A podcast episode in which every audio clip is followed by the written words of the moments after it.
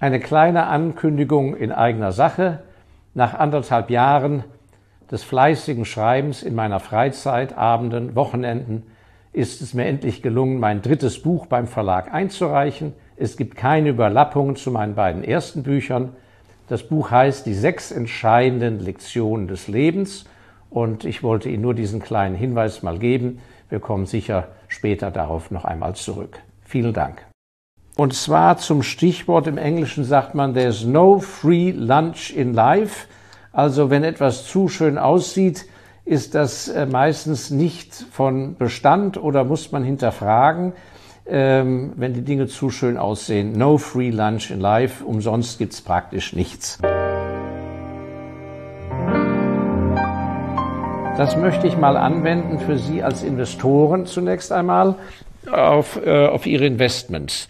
Ähm, manche Investoren äh, ruhen sich aus, weil sie irgendwie einfach mal zu einem guten Zeitpunkt etwas sehr Gutes gekauft haben und denken, naja, es ist ja alles in Ordnung und äh, das Depot kann man liegen lassen, braucht man nicht so richtig mehr hinzuschauen, sich nicht zu kümmern, weil ja alles so ideal ist. Und da möchte ich Ihnen mal ein, zwei Gefahrenpunkte aufzeigen, dass sich dieses Sonnen und Wohlfühlen und Zurücklegen weil man irgendwie doch so ein Glückspilz mal war, sehr gefährlich ist und ich halte das für nicht die richtige Einstellung. Solange Sie sich aktiv um Ihren Besitz bemühen oder Besitz aufbauen wollen, müssen Sie engagiert bleiben. Nicht, das habe ich ja schon oft gesagt, indem Sie tagtäglich alles in Frage stellen, beim kleinsten Gegenwind sofort in Panik verfallen oder als Börsianer ständig nach den Kursen gucken, nicht nur täglich und nicht nur quartalsweise, sondern am Ende noch stündlich. Nein, das natürlich nicht. Aber dieses Mitdenken, Wachbleiben, äh, mit dem Verstand vor allem dabei sein, mit Intelligenz, das ist wichtig. Ja, no free lunch in life, was habe ich da in meinem Leben selber schon erlebt, wo ich dann doch dumm aus der Wäsche geschaut habe. Mittlerweile habe ich das ja ein bisschen äh, dann dazulernen können aufgrund der Erfahrungen. Also die Zinsen steigen ja, also wird es auf absehbare Zeit für Menschen, die auch Gelder in Anleihen, Obligationen, Rentenpapiere, Bonds, alles das gleiche, ein Begriff, äh, ähm, anlegen wollen, äh, wird es sicher Situationen geben, wo man besonders hohe Zinsen bekommt. Und da erinnere ich mich an eine Zeit, da bekam man bei einer sehr guten Adresse, einer Industrieadresse, acht Prozent Zinsen. Das ist lange her. Und ich weiß noch, wie ich mich riesig gefreut habe, denn die Anleihe lief zehn Jahre und äh, kurz nach Emission nennt man das, als, als die auf den Markt kam, war ich also in der Lage, da ordentlich zu kaufen und habe also dann schon durchkalkuliert, die nächsten zehn Jahre, jedes Jahr acht Prozent, sagen wir auf 100.000 oder auf eine Million und praktisch schon diesen ganzen künftigen Cashflow schon sozusagen mich da reich gerechnet oder verdisponiert. Ja, meine lieben Freunde des unabhängigen Kapitals, da kann ich nur sagen, Obacht.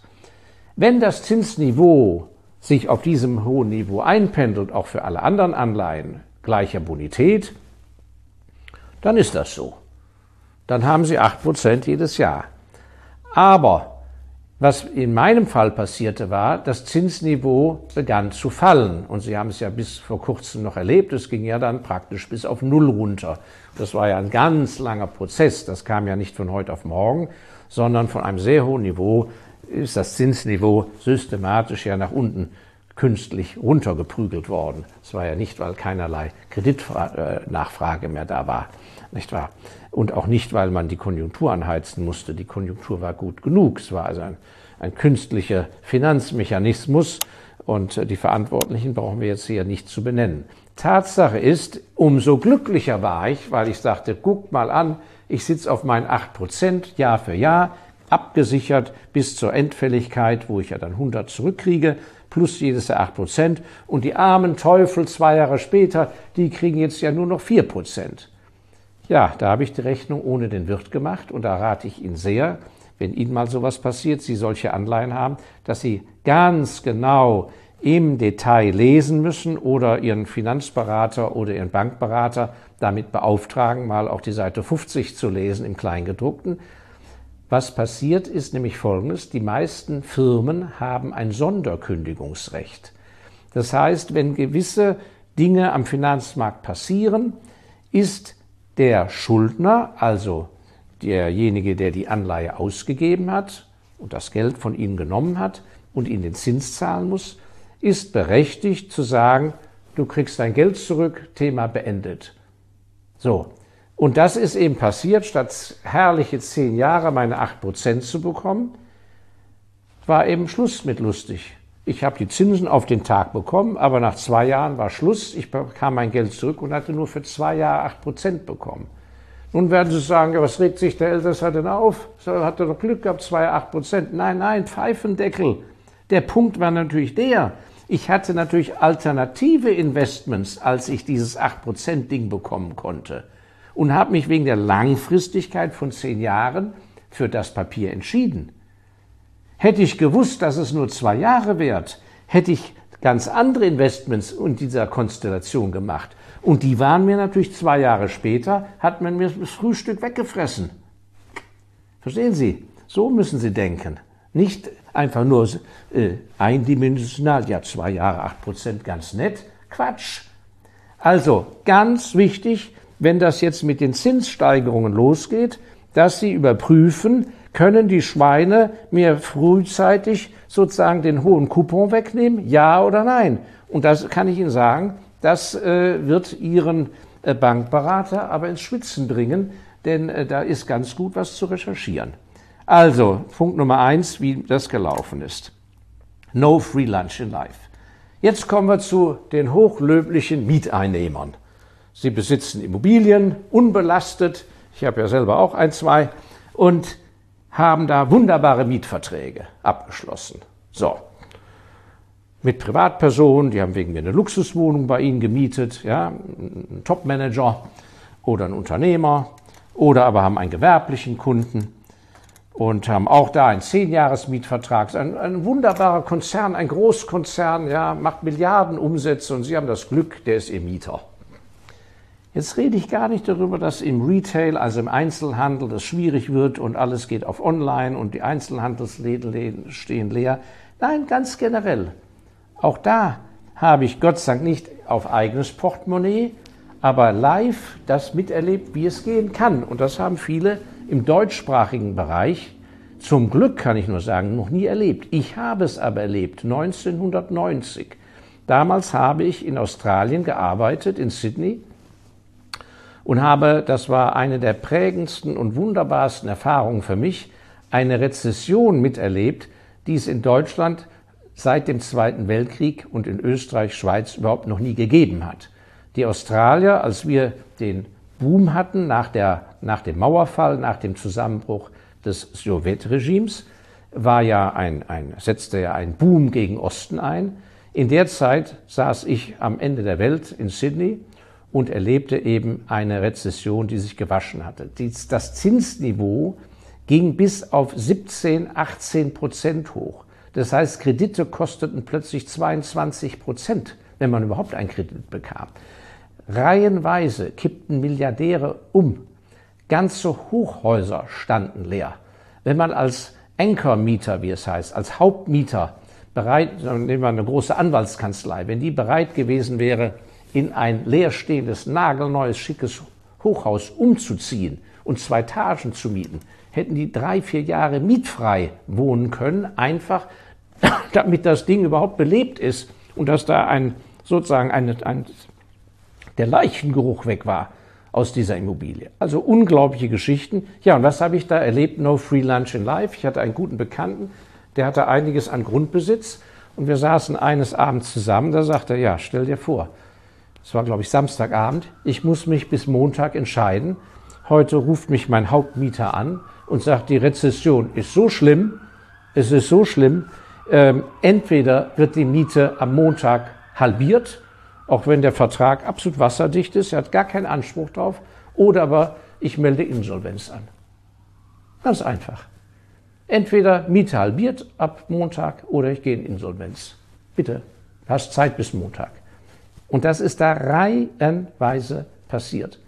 Das heißt also, die Vorstellung, dass man sagt, ach Gott, die armen Börsianer, da geht's ja rauf und runter und ob manchmal fällt die Dividende aus, also alles so unsicher. Das sind unter, oder äh, mittelständische Unternehmer zu sein, so ein Wagnis, nein, nein, nein. Mir kann ja nichts passieren. Ich habe ja fantastisch vermietete Immobilien. Lassen Sie mal eine Krise richtig durchkrachen. Die, eine Krise, die richtig ins Portemonnaie auch des kleinen Mannes reinhaut. Und zwar richtig. Ich sage nicht, dass das passiert. Ich will niemand Angst machen. Sie müssen sich nur im Klaren sein, dass wenn so etwas passiert, da können Sie ganze Aktenschränke mit den besten Rechtsanwälten, Verträge voll haben, die nicht zu brechen sind. Das nützt Ihnen nichts. There is no free lunch in life. Dann, die funktionieren dann nicht mehr. Und dann stehen Sie nur vor der Frage, ob Sie sagen, na nein, raus mit dem Kerl. Und dann haben Sie aber keinen Mieter und verlangen, pochen weiter auf Ihre Miete. Und das kann Ihnen passieren bei dem sozusagen kleinen Mieter, dem Normalverdiener, aber erst recht, wenn Sie da an jemand vermietet haben, eine Penthouse-Wohnung, der bisher gewohnt war, jedes Jahr einen dicken Bonus zu bekommen und Doppelverdiener war. Was passiert?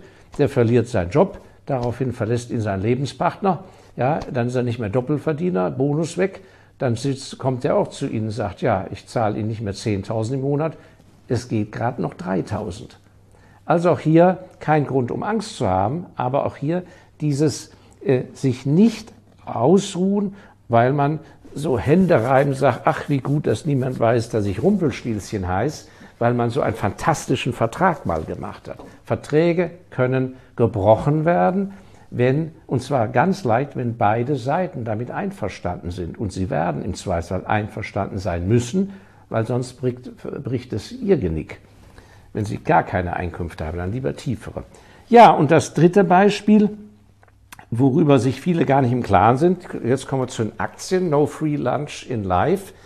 Es gibt ja immer wieder mal Gelegenheiten, wo also da eine Aktie eine sagenhafte Dividendenrendite abwirft. Also im Moment ist, sagen wir mal, eine durchschnittliche Dividendenrendite zwischen 1,5 und 3 Prozent. Je nach Branche, manche zahlen ja gar nichts, andere 0,7, andere zahlen 4 Prozent.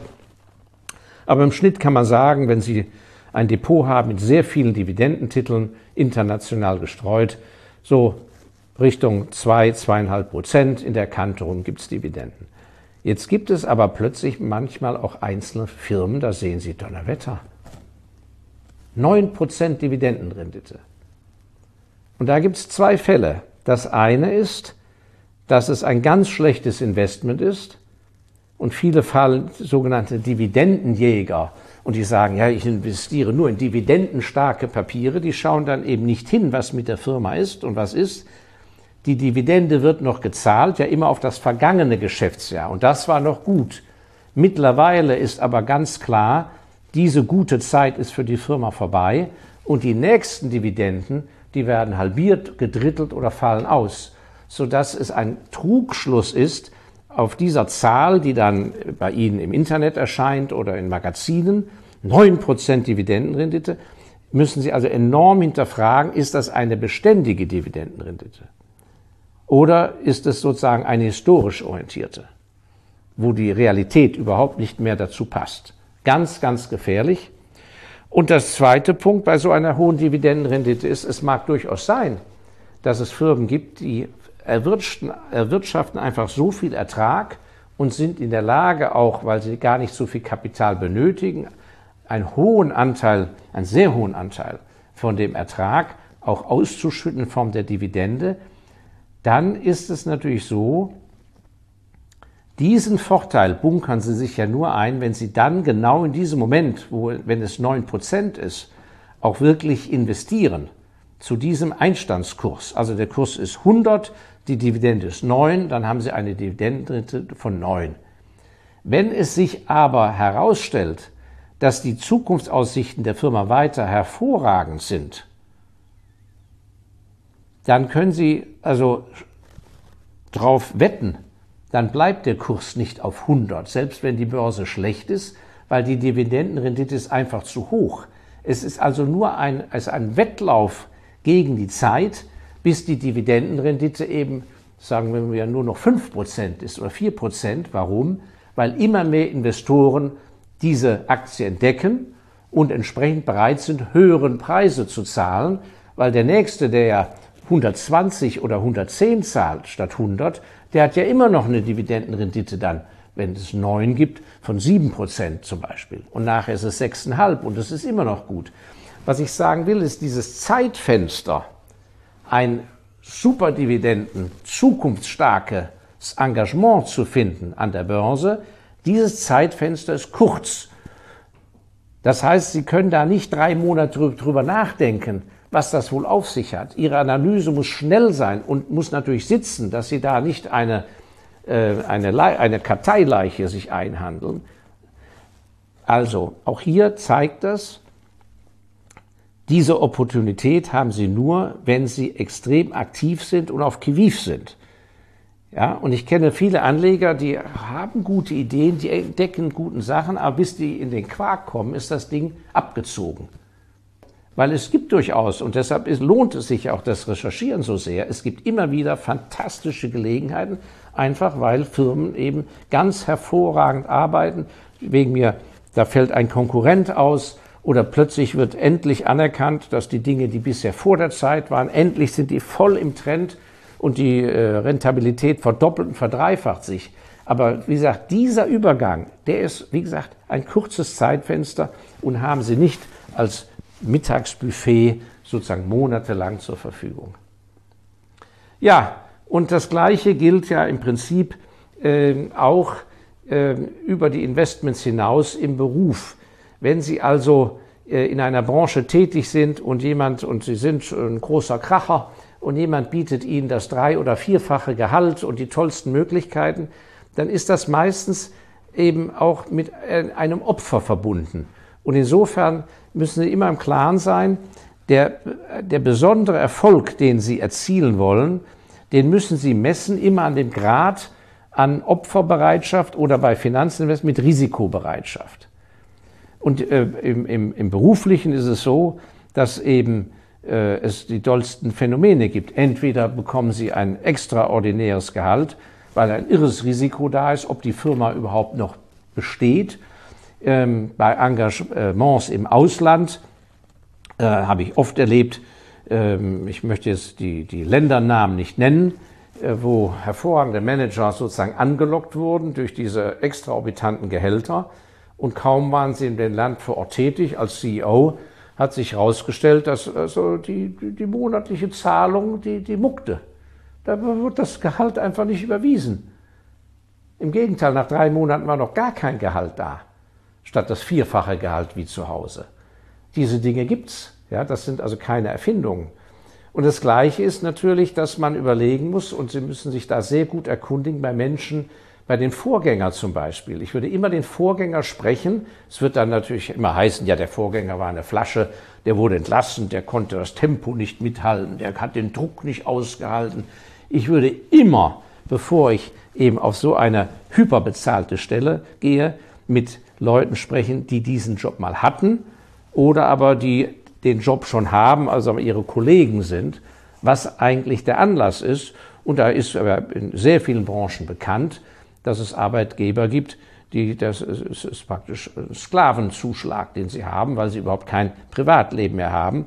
Und ich erinnere mich an die Aussage eines äh, bedeutenden Bauträgers, der genüsslich einmal sagte, also der hatte, der stellte, hatte selber, ich glaube, Volksschulabschluss und stellte mit Genuss doktorierte Akademiker ein und äh, genüsslich sagte der in kölschem Dialekt, Wer bei mir mehr als 100.000 Euro im Jahr verdient, der hat kein Privatleben. Den rufe ich auch sonntags um 23 Uhr nachts an.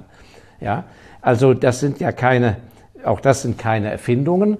Ähm, auch hier no free lunch in life. Sie müssen also immer überlegen, wenn Ihnen besondere Anreize auf dem Tisch landen, die zu hinterfragen, was ist das Opfer, was ich bringen muss? Bin ich dazu bereit? Habe ich dazu die Konstitution?